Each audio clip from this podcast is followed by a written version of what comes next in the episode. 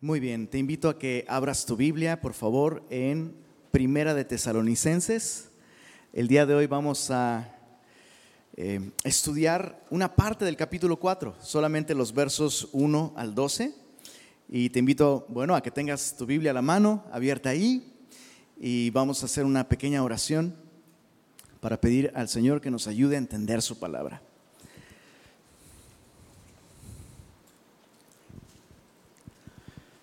Padre, muchas gracias por revelarte a nosotros. Gracias por buscarnos. Un día tú enviaste a tu Hijo para rescatarnos, no solo de nuestros pecados y de nuestra forma de vivir. Nos has rescatado para una manera de vivir en la que podemos realmente disfrutar de ti, Señor, y encontrar satisfacción y plenitud. Y Señor, te pedimos que hoy tu palabra pueda una vez más recordarnos que tu gracia ha sido derramada para esto, Señor, para llevarnos a una relación constante, placentera, plena contigo. Señor, quita cualquier estorbo para esto en nuestra vida y usa tu palabra, Señor, como esa espada aguda, más penetrante que toda espada de dos filos, Señor. Penetra en nuestras vidas, Señor, en nuestros matrimonios, en nuestro tiempo libre, eh, en nuestros hábitos, Señor, a través de tu palabra y corta y divide y separa de nosotros aquellas cosas que nos impiden contemplarte y ser transformados a tu imagen y disfrutar de tu amor, Señor. Pedimos esto en el nombre de Jesús. Amén. Amén. Hemos visto cómo Pablo en estos primeros tres capítulos que ya eh, estudiamos, prácticamente Pablo ha estado expresando su gratitud por la iglesia, ¿verdad? No ha habido otra cosa más que acciones de gracias de parte de Pablo para con Dios por cómo son los tesalonicenses. Y hemos aprendido mucho de, esta iglesia. Hemos visto que es una iglesia sana, es una iglesia que permanece, es una iglesia que crece, es una iglesia firme. Y el día de hoy, a partir del capítulo 4, Pablo cambia el tono de su, de su discurso eh, y ahora aborda temas prácticos prácticamente en el verso 1 eh, del capítulo 4 dice, por lo demás, hermanos. ¿Y esto a qué te suena? Pues te suena, suena como una conclusión, ¿no? Pablo prácticamente ha dicho todo lo que quería decirles a los tesalonicenses y ahora eh, está concluyendo su carta. Bueno, como todo buen predicador, cuando dice que ya va a terminar, todavía faltan como otras dos horas, ¿no? y con Pablo van a faltar todavía dos capítulos, capítulos 4 y 5, pero Pablo realmente está concluyendo de un modo muy habitual para él. Pablo siempre termina sus cartas con una exhortación práctica. Y eso es lo que, lo que tenemos aquí. Los capítulos 4 y 5 son eh, justamente eso, una apelación del apóstol a vivir eh, y practicar la vida cristiana. Eh, en esta sección prácticamente Pablo va a describir cómo luce una vida que agrada a Dios. Y eso es lo que vamos a estudiar en los versos 1 al 12. Pablo describe la vida que agrada a Dios como una vida santa, una vida amorosa y una vida honrada. Eso es muy, muy claro en estos versículos. Veamos el primer punto. Versos 1 al 8 son el primer Una vida que agrada a Dios es una vida santa. Vamos a pasar la mayor parte del estudio en estos ocho versículos y los últimos dos son muchos más sencillos. Dice así, por lo demás, hermanos, os rogamos y exhortamos en el Señor Jesús que de la manera que aprendisteis de nosotros cómo os conviene conduciros y agradar a Dios, ¿qué dice ahí? Así abundéis más y más. Es, es muy claro aquí que Pablo no está llamando a estos tesalonicenses a hacer algo distinto de lo que ya están haciendo. Es decir, esta exhortación no es una exhortación a dejar la inmoralidad, sino a perseverar en la vida santa que ya están llevando. Eh, prácticamente es una palabra de ánimo para que no paren, ¿no? Es como si Pablo le estuviera diciendo, eso que ustedes están haciendo, eso que ustedes ya aprendieron, aprendieron de nosotros cómo les conviene andar, cómo les conviene vivir y agradar a Dios. Y Pablo dice, no pares, no pares. Exacto. Prácticamente eso es lo que Pablo está haciendo. Está animándolos a no parar, sino que abunden aún más y más en esa manera de vivir, agradando a Dios. La traducción lenguaje actual lo traduce de un modo mucho más claro. Dice así, por lo demás, hermanos, os rogamos pues y os exhortamos en el Señor Jesús que como habéis recibido de nosotros instrucciones acerca de la manera en que debéis andar y agradar a Dios, como de hecho ya andáis, así abundéis en ello más y más. Entonces, fíjate qué lección tan importante. Aún en nuestros mejores momentos, en nuestro caminar con el Señor, quiero que pienses en tu mejor momento espiritualmente. Espero que sea justo en este momento, ojalá. Pero aún si, si fuera justo en este momento, Pablo te diría, necesitas aún más empeñarte en vivir para agradar a Dios. Y esto nos enseña algo importantísimo. ¿Sabes? Esta es la manera en la que un cristiano debe vivir, buscando el placer de Dios y no el propio. De eso se trata una vida que agrada a Dios, ¿sabes? Agradar a Dios no es una tarea que hacemos y que tachamos de nuestra lista de pendientes, ¿no? No es una tarea que desempeñamos primero para entonces, bueno, ya me convertí en cristiano, ya leo la Biblia, ya hice mi parte, ahora, como, decía una hermana, ya le invertí al espíritu, ahora quiero invertirle a la carnita. Hay muchos cristianos que piensan así, bueno, a ver, ya me convertí, ya compré una Biblia, este, ya la leí, ya me disipulé, ya me bauticé, pues ahora supongo que, pues, Señor, ¿no? Un poquito para acá. Y esa no es la manera en la que debemos vivir. Agradar a Dios no es algo que desempeñamos primero para buscar luego nuestra satisfacción, mientras haya aliento en nuestros pulmones y un corazón latiendo en nuestro pecho, esta debe ser nuestra ambición, vivir buscando el placer de Dios. Una vez más, mira la manera en la que Pablo insiste, ya lo están haciendo, pero eso, abunden en ello aún más y más. Es como dijo, dijo un comentarista bíblico, Arnold Earhart, dijo, en la vida cristiana no hay lugar para descansar. Por supuesto, no está hablando del descanso físico, ¿verdad? Sino está hablando de este, bueno, ya le dediqué mucho a Dios, ahora voy a descansar de eso. No, en la vida cristiana no hay lugar para descansar. El detenernos realmente significa retroceder. Dios no ha fijado límites para el progreso de la gracia en nuestra vida. La vida santificada es la vida abundante. Y eso es lo que Pablo quiere para los tesalonicenses, que ellos perseveren y abunden aún más en una vida que agrada a Dios. Ahora, ¿cómo podemos vivir una vida que agrada a Dios? Pablo hace una observación que yo estoy seguro que tú ya la, ya la viste venir. En, en el verso 2 y 3 dice así, porque ya sabéis, subraya esto en tu Biblia, qué instrucciones os dimos por el Señor Jesús. Pues la voluntad de Dios, ¿podemos leer esto todos juntos en voz alta? Pues la voluntad de Dios es vuestra santificación, que os apartéis de fornicación. Entonces, ¿cómo puedo vivir una vida que agrada a Dios? ¿Siguiendo nuestro corazón?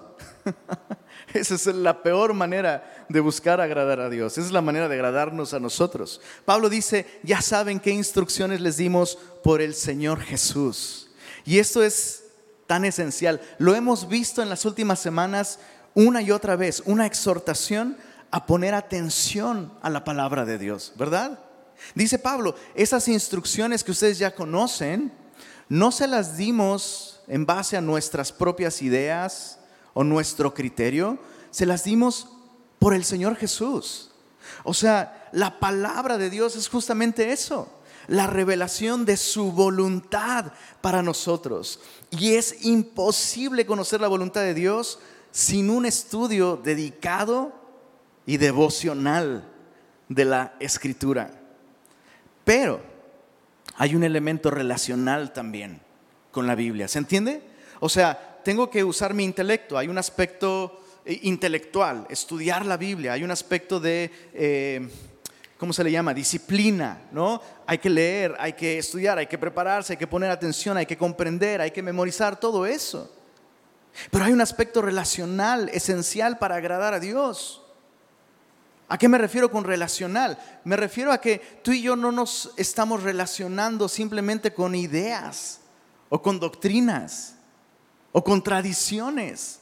Nos estamos relacionando a través de la Biblia, escucha esto, con la persona que te creó y que te ama y que desea tu mayor bien y tu mayor bendición. La Biblia debe ser un medio para eso, para relacionarnos con nuestro Padre. Ese elemento es esencial para agradar a Dios. No se trata de cumplir requisitos o demandas, se trata de agradarlo. ¿Sabes?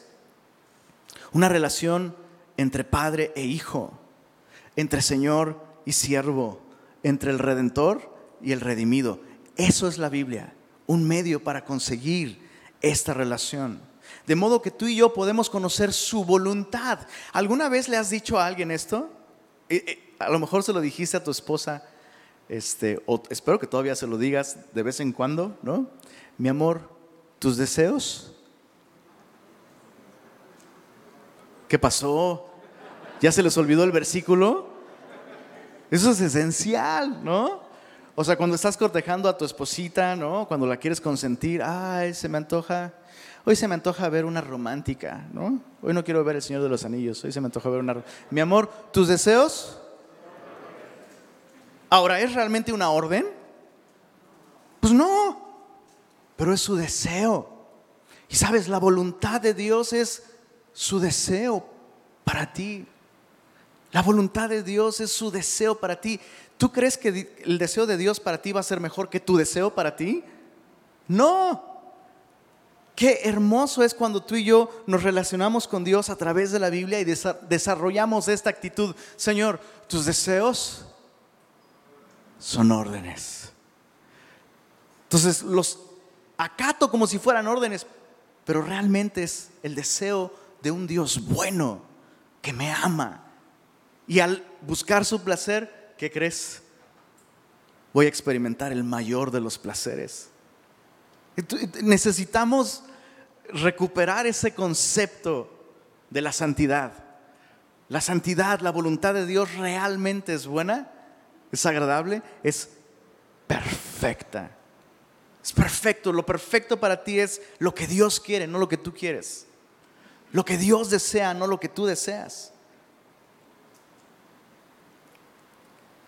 Entonces te decía, necesitamos relacionarnos con Dios a través de la Biblia, sí. Los tesalonicenses lograron eso.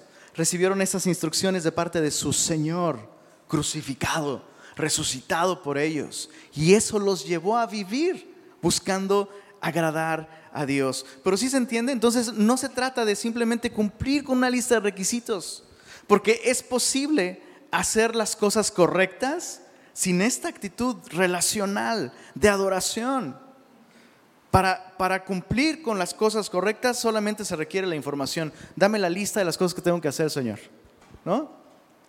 Pero para lo segundo, una relación, se necesita devoción, se necesita una actitud correcta.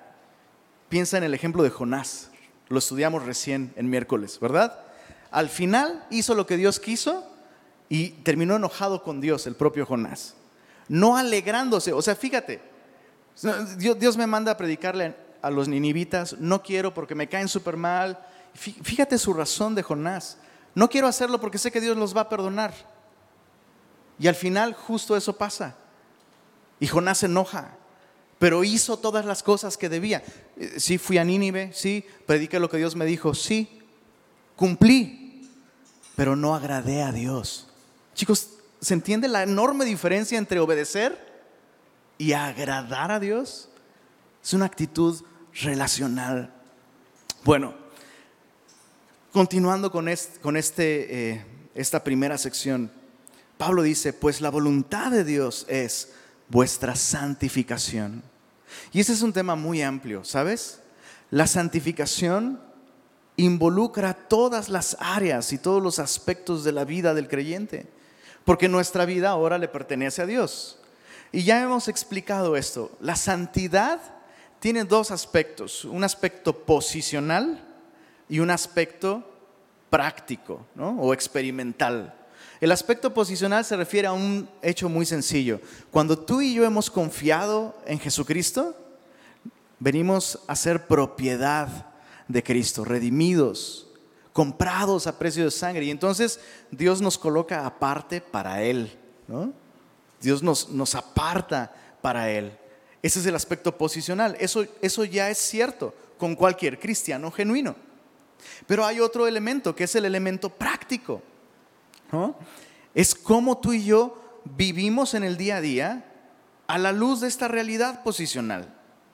En este caso en particular, Pablo va a enfocarse en el aspecto práctico de la vida sexual del cristiano. Por eso es que Pablo después dice, la voluntad de Dios es vuestra santificación. Pero después se dirige a un aspecto especial de la vida del creyente y esta es la vida sexual. Dice que os apartéis de fornicación. Esa es una palabra muy importante, fornicación. En griego es la palabra porneia y se refiere a inmoralidad sexual.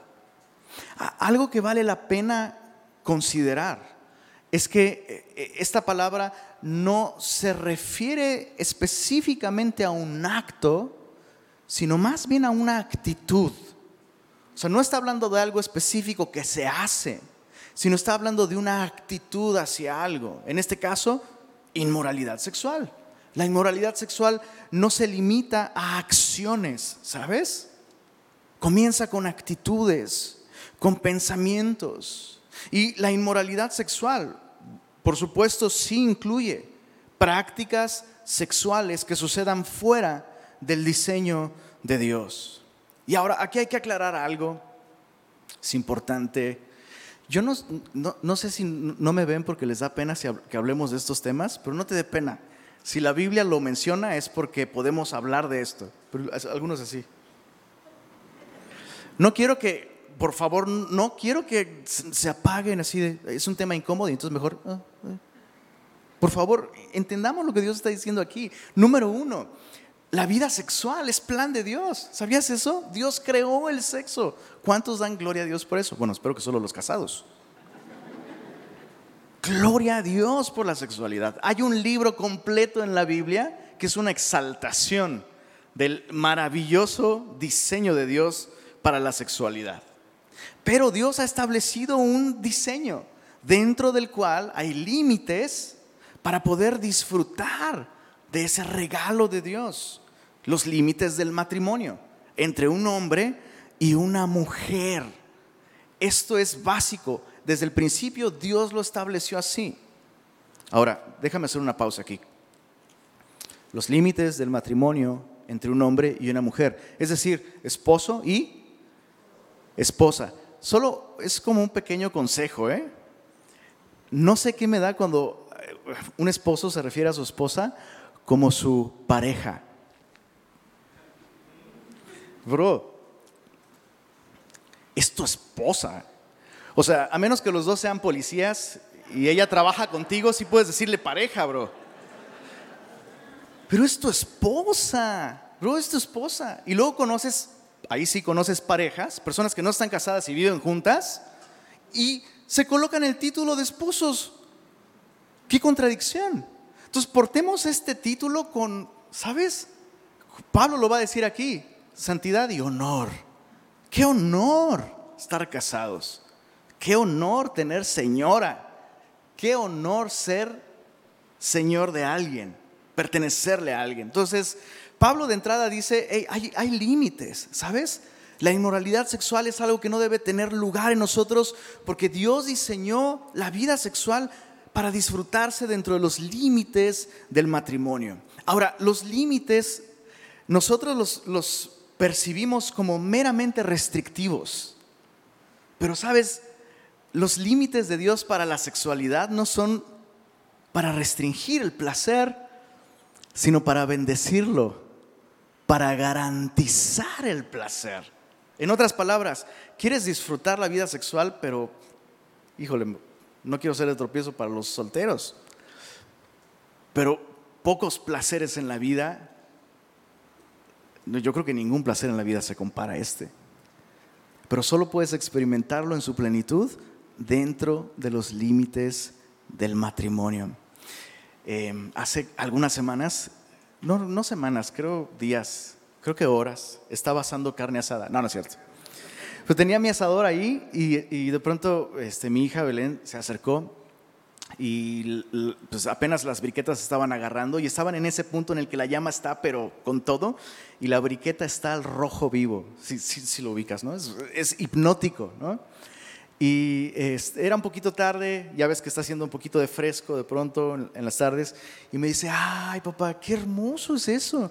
Y yo le digo, sí, ¿verdad? Ahora, es hermoso aquí adentro, es hermoso dentro de estos límites. Fuera de esos límites es lo peor que te puede pasar. Y justo hablamos de esto, mi hija y yo. Es lo mismo, por ejemplo, con la sexualidad. Dios diseñó la sexualidad como algo hermoso y útil dentro de límites que Él ha establecido. Así como el fuego es hermoso y útil dentro de esos límites, la intimidad sexual es hermosa y útil dentro de esos límites del matrimonio. Pero fuera de esos límites puede ser la peor pesadilla, puede destruir, puede ser una historia de terror. Y chicos, una vez más, Pablo dice, les conviene a ustedes esto. Les conviene vivir de acuerdo a la voluntad de Dios. Dios no quiere restringirte del placer, sino garantizar el placer, bendecir tu placer. Qué hermoso es poder tener un tiempo con tu cónyuge. Y de verdad, de todo corazón, adorar a Dios. Decir, decirle al Señor, Señor, te adoro. Gracias por este precioso regalo. O sea, si nunca has terminado adorando a Dios después de estar con tu cónyuge, algo estás haciendo mal, bro. Es una gran bendición. Es una gran bendición. Eso les conviene. Entonces Pablo dice que se aparten de fornicación. Esa es la voluntad de Dios. Que se alejen, que pongan distancia de cualquier actitud o acto que vaya en contra del diseño de Dios para la sexualidad. Y una vez más, esta exhortación que Pablo le hace a los, a los tesalonicenses, perdón, de apartarse o alejarse de la inmoralidad, no implica que ellos estuvieran en inmoralidad. Porque de hecho aquí Pablo mismo ya dice, eh, ya, ya lo dijo, ustedes ya saben estas cosas, ustedes ya viven así. Pero esta exhortación sí sugiere que el cristiano debe hacer voluntaria y conscientemente lo necesario para escapar de la inmoralidad. Chicos, ¿está claro esto? O sea, no es que ellos estuvieran en actitudes inmorales y Pablo les diga, les diga, como están en ese estado, tienen que alejarse de él. No, ellos viven agradando a Dios, pero aún así Pablo les exhorta, tienen que vivir intencionalmente, alejándose de todo lo que los pueda llevar a una vida de inmoralidad. Y, esto me enseña algo importante. Todos aquí, ¿eh? Absolutamente. Si estás respirando, levanta la mano.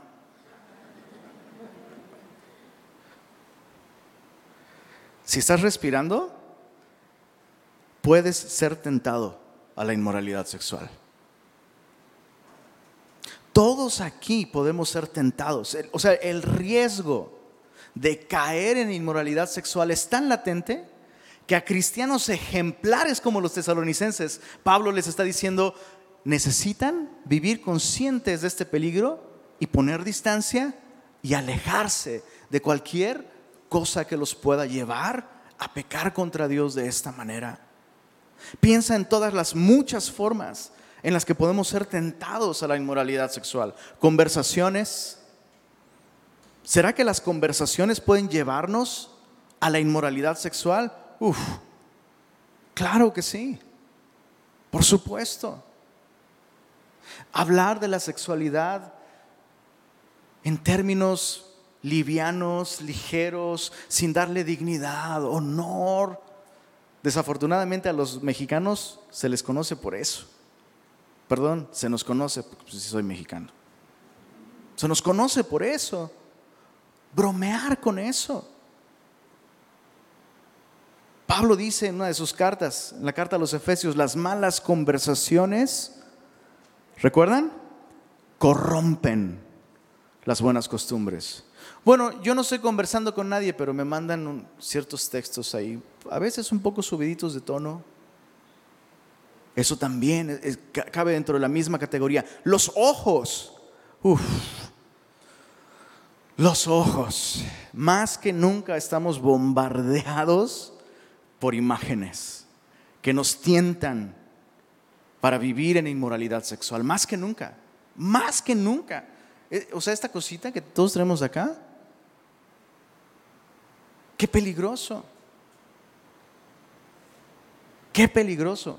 Para mí es una enorme bendición que todo el tiempo estoy rodeado de mis chicas, mi esposa y mis hijas. Entonces, eh, eh, en cualquier momento ellas pueden ver lo que yo estoy viendo, no, no estoy ocultando nada. Pero han habido ocasiones en las que simplemente, no sé si te ha pasado, simplemente leyendo noticias en Twitter, por ejemplo, de pronto sale una imagen que es inapropiada. Y dices, solo quiero informarme, no quiero encochinarme con estas cosas. Ese es un buen momento para hacerte un ruego como papá. Reconsidera si le has dado un celular a tus adolescentes o niños, por favor reconsidéralo. Aún adultos, yo conozco adultos, eh, yo mismo me he visto tentado a vivir sin celular mejor, evitarme, ¿no? Evitarme esa broncota, ya de por sí, corazón engañoso y perverso, y luego tener ahí incitaciones Adultos han tomado decisión de vivir sin dispositivos para guardar su corazón. ¿Cómo crees tú que puede afectar esto al corazón de un niño? Reconsidéralo, papá, reconsidéralo. Y si le, das un dispositivo, no es para deslindarte de él. ¿Sabes? A veces es como le doy el dispositivo para, pues, ya, que, él se entretenga. Dude, es al contrario. Si le das un dispositivo, entonces significa que entiendes que tienes que estar aún más al tanto. Hay que cuidarnos, hay que cuidar a nuestros hijos. Conversaciones, los ojos, el acto, ¿no? El acto es realmente el clímax de las anteriores. Cuando una persona comete el acto de inmoralidad sexual, antes ya tuvo conversaciones, antes ya vio imágenes, antes ya pensó cosas, Y al final, mientras yo meditaba en esto, caía en cuenta de algo. La inmoralidad sexual comienza acá, en la mente. Comienza en la mente. Alguna vez escuché a alguien decir, el mayor órgano sexual está aquí. Es la cabeza, es cómo pensamos. Y sabes, tienen razón. Tienen razón. O sea, de pronto vemos toda esta ideología de género y decimos, qué locura. Pero sabes, hay ciertas formas en las que tú y yo pensamos acerca de la sexualidad como cristianos que son una locura. Y debemos reformar nuestra mente. Debemos dejar que Dios moldee la manera en la que pensamos acerca de esto. Una vez más, la exhortación de Pablo es huid de la fornicación.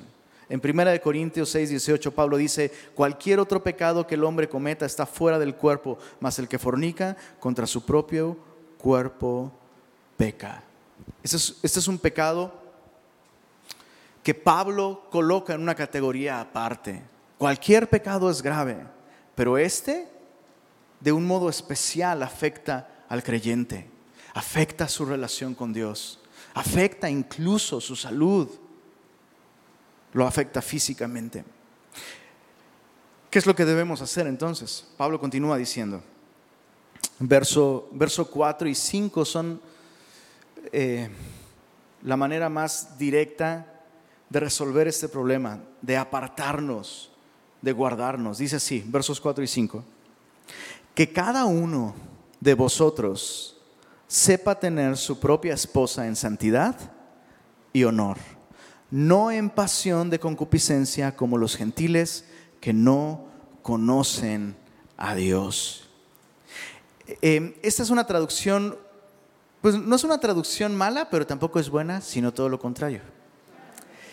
Sucede algo interesante aquí con este versículo. La palabra que se traduce esposa realmente es la palabra vasija o vaso.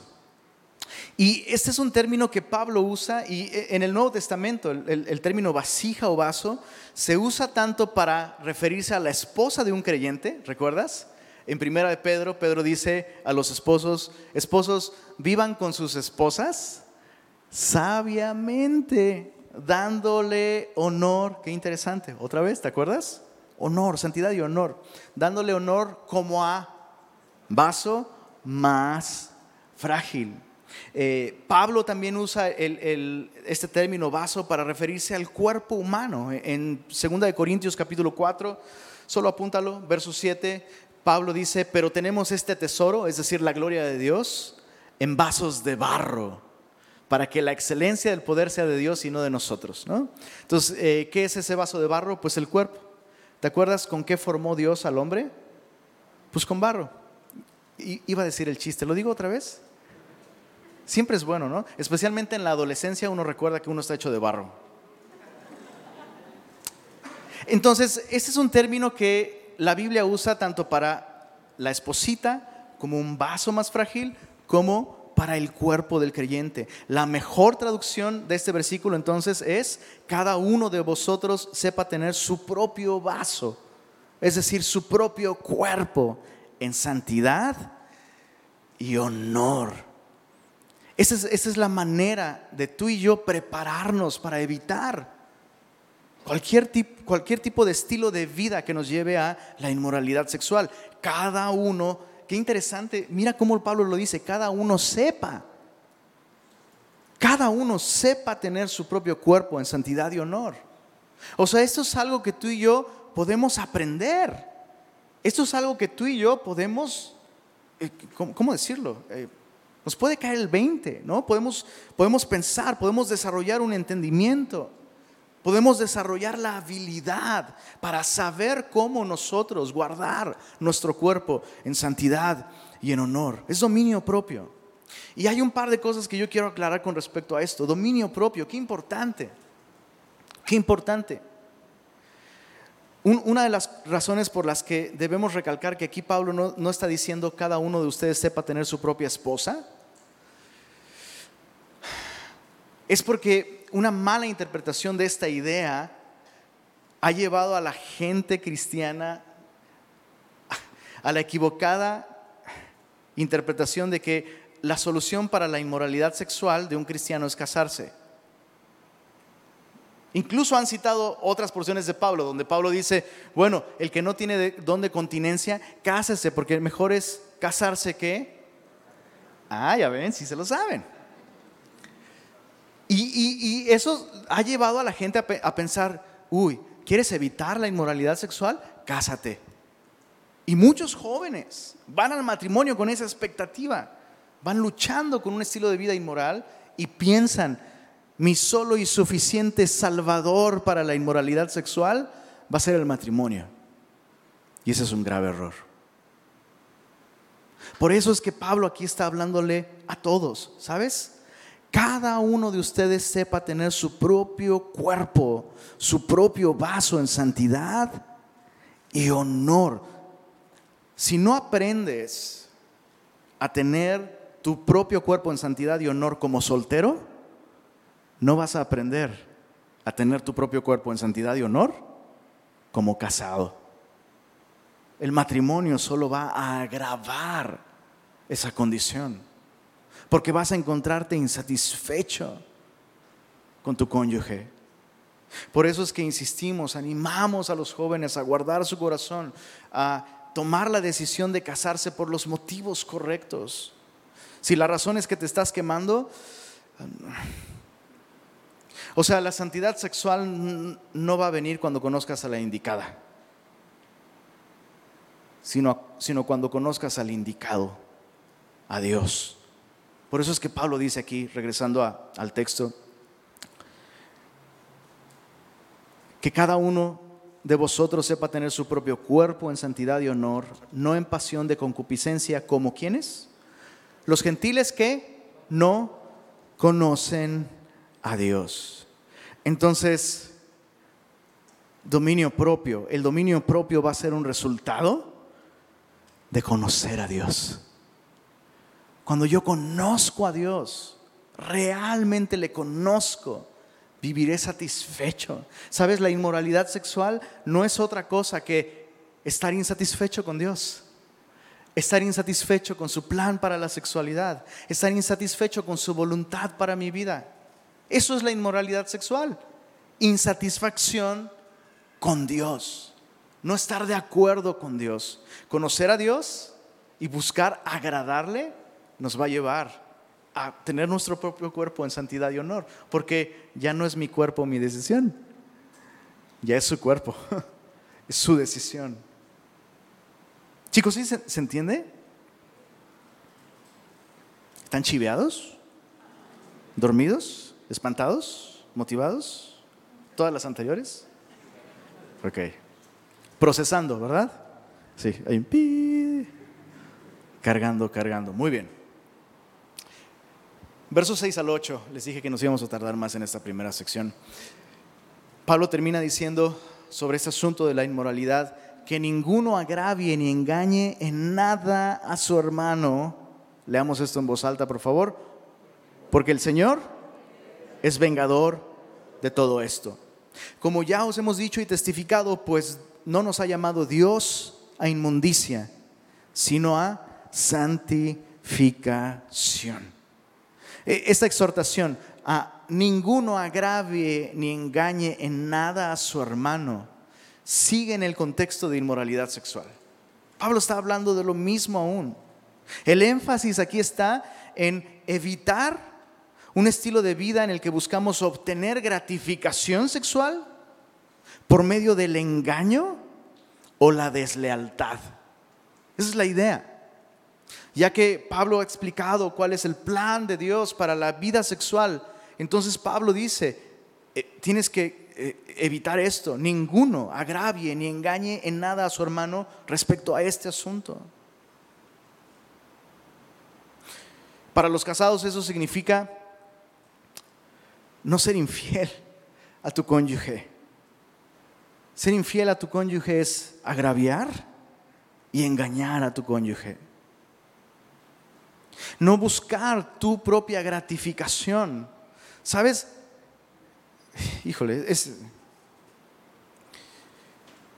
es terrible lo que algunas veces sucede dentro de matrimonios cristianos. No solo hombres, mujeres también abrazan la inmoralidad sexual y llevan esa inmoralidad a su lecho matrimonial y empañan algo que Dios creó hermoso. Se puede hacer mucho daño al usar mal este regalo de Dios, de la intimidad conyugal. Y Pablo exhorta de esta manera a todos, a los casados, no agravies a tu cónyuge, no le causes un daño espiritual al empujar a tu cónyuge a la inmoralidad sexual. A los solteros, especialmente hombres, pero esto aplica para chicas, pero especialmente hombres, aunque también aplica para chicas, porque, hijo,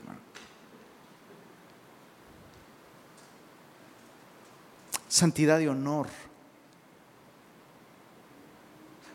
Cualquier relación que se perfile hacia el matrimonio, pero que no se hagan las cosas en santidad y honor, es un agravio para la otra persona. Es un agravio para la gloria de Dios. Santidad y honor.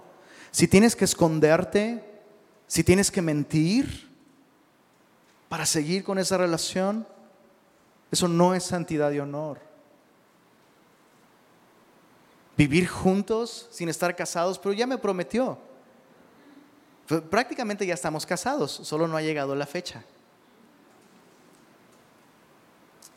Eso no es amor. ¿Sabes en qué va a resultar eso? Agravio agravio para ti, para tu relación con el Señor. Eso es lo más importante. Quiero que observes que en medio de todo este contexto, siendo que Pablo le está hablando a una iglesia ejemplar, Pablo coloca esta advertencia tan seria, porque el Señor es vengador de todo esto. Sí, el Señor te ama, pero si estás usando a esta chava y la estás engañando y no eres una persona formal, y pasan los siglos de los siglos, amén. Nunca formalizaste, nunca hablaste con los papás, nunca diste anillo, nunca hiciste nada. El Señor es vengador de eso también. Has roto un corazón, has dañado el cuerpo de Cristo, has lastimado a su hija. El Señor es vengador de todo esto. Pero el Señor no me ama, sí te ama, pero también ama a la persona a la que estás agraviando y engañando y el Señor es vengador de todo esto. Aquí el énfasis es este. El Señor no va a quedarse sin hacer nada si tú perseveras en ese estilo de vida, usando a otros para gratificación personal. Entonces, si hay esperanza para ti, si te, arrepientes y pides perdón y haces las cosas como debes de hacerlas. Pero si no, quiero que te quedes con esta idea muy clara. El Señor es vengador de todo esto. Y el Señor va a vengar cada una de estas cosas egoístas que se, forman en un estilo de vida así. El que desecha esto, dice Pablo al final, en el verso 8, no desecha a hombre, sino a Dios, que también nos dio su Espíritu Santo. Me estoy viendo tentado a terminar aquí el estudio, pero no, ¿verdad? Terminemos con las partes más lindas, una vida amorosa y una vida honrada. Eh, eh, esto fue una vida de santidad, eso es lo que agrada a Dios, una vida de santidad. Lo segundo es una vida amorosa, versos 9 y 10, dice así, pero, ¿por qué no nos acudimos todos un poquito? Para relajarnos, ¿no? Porque de por sí son bien serios ustedes y luego, versos, versos 9 y 10 dice así, pero acerca del amor fraternal no tenéis necesidad de que os escriba, porque vosotros mismos habéis aprendido de Dios, que os améis unos a otros y también lo hacéis así con todos los hermanos que están por toda Macedonia. Pero os rogamos, hermanos, ¿qué crees una vez más? Que abundéis en ello más y más. Qué, qué, qué bella iglesia. Todo lo que Pablo les está diciendo son cosas que ya están haciendo, pero Pablo, una vez más, no pares, ¿va? Sigue, abunda en eso, para gloria de Dios, abunda en una vida amorosa. Les rogamos que abundéis en ello aún más y más. Y la lección principal aquí para todos nosotros es que ninguno de nosotros, ni el más amoroso de nosotros, está amando aún lo suficiente. Ninguno de nosotros. O sea, piensa en, el semilloso más amoroso que conozcas. Alex Aguad. ¿Estás pensando en Alex Aguad? Yo también. Ni él está amando lo suficiente todavía. Debemos abundar en el amor aún más y más. Ahora, ese es, el, ese es en el caso de aquellos más amorosos entre nosotros. ¿Cuántos aquí reconocen que no son las personas más amorosas de la iglesia? ¿Cuántos? A ver, quiero, estoy pensando hacer un club. Ya somos el club. Nos falta mucho, ¿no? Ahora, quiero, quiero, quiero que observes esto. Pablo menciona dos tipos de amor aquí. Es muy interesante. Pablo menciona el amor filial, dice, pero acerca del amor fraternal, la palabra aquí en griego es filos, que hace referencia al amor filial el amor de afiliados, personas que tienen una estrecha relación. Puede aplicarse para amigos, puede aplicarse para parientes cercanos, incluso este amor filial. Algunas veces en la literatura se usa para describir el amor entre un esposo y su esposa. Son, son, amigos también, hay un vínculo filial muy profundo. Dice acerca del amor fraternal, no tiene necesidad que les escriba, porque ustedes mismos han aprendido de Dios que se agapeen Aquí este es otro tipo de amor, el amor ágape. El amor filial es un amor, como ya lo dijimos, relacional, de amigos muy cercanos, de familia, incluso de esposos, pero el amor ágape siempre se refiere al amor sacrificial puro y santo de Dios. No solo es un amor incondicional, o sea, amor incondicional lo encuentras hasta en el mundo, si no Luis Miguel no hubiera escrito tú, la misma de ayer, la incondicional, ¿no? Pero el amor de Dios no solo es incondicional, es contra condición. A pesar, a pesar de que no lo merecemos, a pesar de que soltamos el balón, a pesar de que fallamos una y otra vez de muchas formas, su amor es persistente. Y es interesante que Pablo entonces usa estos dos tipos de amor y dice, no necesitan que les escriba acerca del amor filial, del amor fraternal, porque el amor ágape ya lo tienen y lo expresan. En otras palabras, si ya tienen esta manera de amar como Dios ama, pues el amor filial debe ser súper sencillo, ¿no? Y esa es la lección para nosotros. Lo que hoy a mí me llama la atención aquí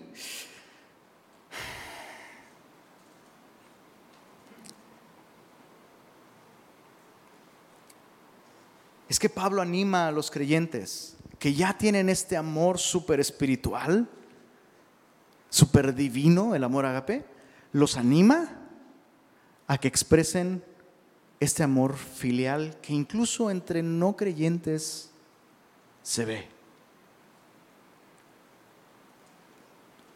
Chicos, ¿está teniendo sentido eso que acabo de decir? ¿Se entendió? Para mí, para mí esto, esto es desafiante porque reconozco que yo tiendo a descuidar el amor filial.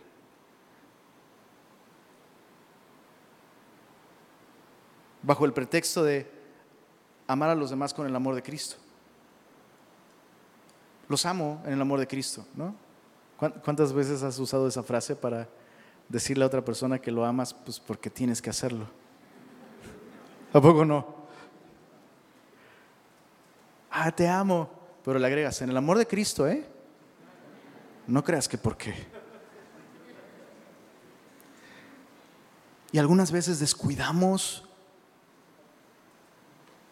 yo el primero, descuido estos aspectos esenciales de fomentar junto con otros creyentes. Es una relación filial, lealtad, camaradería, respeto, honor. Eso requiere pasar tiempo con otra persona, eso requiere estar abierto, eso requiere ser vulnerable. Obviamente vas a estar más seguro y más cómodo lejos de la gente, amando con el amor de Cristo. ¿No? Pero amor filial implica abrir las puertas de tu casa. No quiero preguntar cuántos han abierto las puertas de su casa a otro cristiano aquí, de su iglesia local. Es interesante eso, ¿eh? Es interesante de pronto toparse con semillosos que son ajonjolí de todos los moles menos del mole semilloso. Conviven con cristianos de todas las iglesias, pero qué chistoso que no conviven con los de su iglesia local. Porque pues aquellos están allá. Es fácil amar a los que se congregan en otra iglesia, bro. Es fácil amar a la cristiandad en general. Pero amas al hermano que está a tu derecha y a tu izquierda. ¿Amas al que está parado aquí enfrente? Ay, esas risas no me gustaron, ¿eh? ¿Se entiende el punto? Pablo está diciendo, ustedes ya aman con este amor ágape. ¿No debería ser escaso entonces el amor filial, la lealtad de amigos, la fidelidad de amigos, la vulnerabilidad? ¿Cuántas veces hemos dicho, Señor, quiero amar como tú amas? ¿Lo has dicho? Pues ¿qué crees? Aquí está el lugar perfecto para crecer en ese sentido. ¿Cómo vamos a crecer en el amor de Cristo si no experimentamos diferencias y dificultades en nuestras relaciones con otros creyentes. Entonces, gracias a Dios por el hermanito difícil, ¿verdad? Si hay un hermanito difícil en tu vida, significa que a Dios se le está haciendo difícil desarrollar el amor en tu vida y entonces te está ayudando con el hermano difícil. Y si huyes del hermano difícil, Dios te va a poner otros dos. Como los de Hydra, cortas una cabeza y salen dos, bro. No recuerdo dónde leí, pero por ahí leí. Si abandonas tu iglesia local, por las ofensas de un hermano, tarde o temprano Satanás te va a sacar, no, te va a sacar de la iglesia en lo absoluto. Es interesante. Eso es cierto. Relaciones que perduran, que perseveran. Lealtad, bro. Ni los criminales, no, no quiero entrar en términos, conversaciones complicadas, pero a veces pareciera que los criminales tienen más lealtad entre ellos que cristianos. No lo confundas con el discurso político que se oye por allá, ¿eh? solo estoy señalando algo que, qué vergüenza que eso sea así, ¿no? Bueno, terminamos con una vida honrada, para que veas. Versos 11 y 12 dice así, y que procuréis tener tranquilidad y ocuparos en vuestros negocios. No sé si como regios tengo que explicarles qué significa aquí ocuparos, porque ustedes ocupan el ocupan de un modo que no se ocupa en otros lugares. No está hablando de necesidad, sino está hablando de que te ocupes, ¿no? Dice, eh, ocuparos en vuestros negocios y trabajar con vuestras manos de la manera que os hemos mandado, a fin de que os conduzcáis honradamente para con los de afuera y no tengáis necesidad de nada. Una vida honrada agrada a Dios. Y Pablo dice, una vida honrada va a ser algo contrastante para los que no creen, para los de afuera. Recuerda que los de afuera eh, eh, eh, está haciendo una referencia a aquellos que están fuera de la asamblea de Dios, de la iglesia. Ahora, ¿cómo llevar una vida honrada? Pablo lo dice aquí, es muy claro, en, el verso 11 está la clave. Te lo leo como lo dice la nueva Biblia de las Américas. Dice, tengan por su ambición llevar una vida tranquila. Qué buena traducción. Aquí dice, procuren tener tranquilidad. pues, pues, bueno, ¿a qué se refiere Pablo con esto, no? Este, yoga, dalai, ¿no? No, dice, tengan por su ambición llevar una vida tranquila. Este es básicamente un llamado a vivir satisfechos con la provisión de Dios. satisfechos con la provisión de Dios. No inquietos, inconformes, como los que no conocen a Dios. Con una ambición que los lleva a vivir vidas turbulentas, desastrosas, como tsunamis que están dispuestos a pasar por encima de todos, incluyendo su familia, para obtener aquello que Dios en su voluntad no ha querido darles. Sí saben de lo que estamos hablando, ¿verdad? Estamos rodeados de tsunamis aquí en Nuevo León. Este es justamente el estilo de vida contrario, ¿no? Cualquier persona ambiciosa puede llamarle a este estilo de vida mediocre, o conformista. ¿Y sabes qué es interesante? Que justo en el tiempo en el que Pablo está escribiendo esto, sucedía lo mismo. Porque Pablo dice que sea su ambición llevar una vida tranquila y trabajen con sus propias manos. Pues ¿con qué van a trabajar? ¿Con los pies? Qué raro que Pablo diga eso. Bueno, es que resulta que en Roma despreciaban el trabajo manual. Lo veían como algo de esclavos. Y Pablo dice, no debes inquietarte por eso. ¿Tienes trabajo? Puedes honrar a Dios con eso. Eso es una vida honrada. Una vida en la que tú honras a Dios a través de tu trabajo. Ahora, no estoy diciendo con esto que está mal, no sé, que, crezca tu negocio, ¿no? Que te den ascensos en, en la empresa en donde trabajas, ya hemos hablado de esto. La Biblia sí me habla del trabajo arduo, dedicado, diligente, pero nunca debo permitir que el trabajo me lleve a vivir una vida desordenada.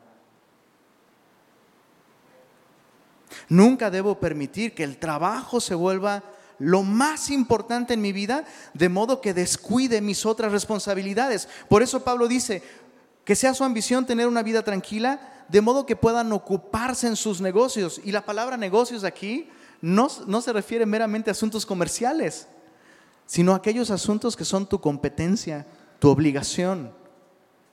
Si estás casado, Dios no te va a preguntar por qué no aceptaste el proyecto súper especial, tu cuenta de banco, te va a preguntar por tu esposa. Si tienes hijos, Dios te va a pedir cuentas de ellos. Y eso, ocuparse de las responsabilidades que Dios me ha dado en su voluntad, me va a llevar a vivir una vida, ¿qué crees? Tranquila. ¿No crees tú que eso sería un poderosísimo testimonio para la gente que nos rodea? Pues este vato es feliz, hijo. Su familia está bien cuidada, su esposa lo ama, sus hijos lo adoran. ¿Cómo le hace? Yo me mato para darles todo. Pero nunca estás, bro. Nunca estás. Y cuando estás, estás de malas, estresado, gritándole a todo mundo. Y de pronto el cristiano de al lado, la casa de al lado, siempre contento, tranquilo. No es que no tenga broncas, pero...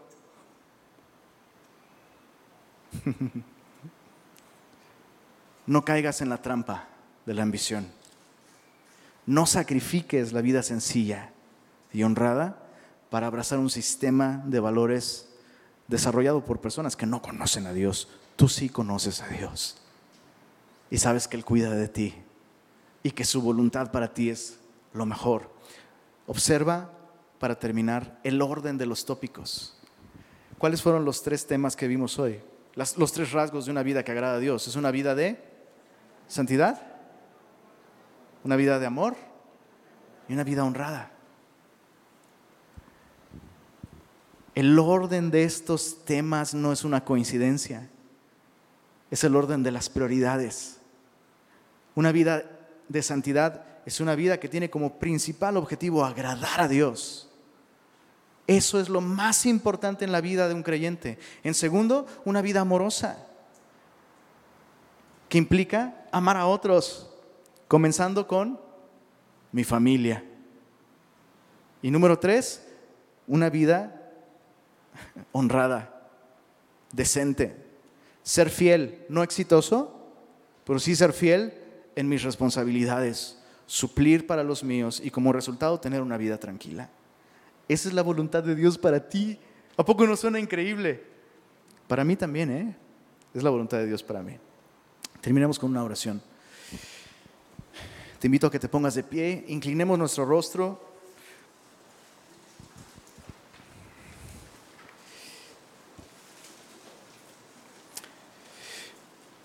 Señor, gracias por rescatarnos para ti. Gracias por rescatarnos para disfrutar de tu amor, de tu amistad, de tu voluntad para nuestra vida. Deseamos aprender a encontrar deleite y placer en ella, Señor. Ayúdanos. Transforma nuestra mente, nuestro corazón, nuestras vidas. Perdónanos, Señor por aquellas áreas en las que hemos pecado contra ti. Restaura nuestra mente, Señor. Restaura la mente de aquellos que han sido afectados incluso por la inmoralidad sexual, Señor. Restaura matrimonios, Señor. Corrige el curso de esas relaciones que están destruyéndolo todo por estar enfocadas en sí mismos. Perdónanos por no amar a otros cristianos como tú, Señor, por no ser fieles, por no ser constantes en amar a otros. Perdónanos, Señor, si hemos descuidado nuestras responsabilidades por negligencia o por avaricia, por perseguir éxito, posición o dinero a costa de nuestra relación contigo y nuestra familia, Señor. No queremos desechar este llamado que tú nos haces a vivir para tu placer. Deseamos caminar contigo, Señor, agradándote en todo. Deseamos que tu placer sea el nuestro, que tus deseos sean los nuestros también, Señor. Tú entregaste tu vida para salvarnos. Hoy entregamos nuestras vidas en respuesta para servirte y agradarte. Amén.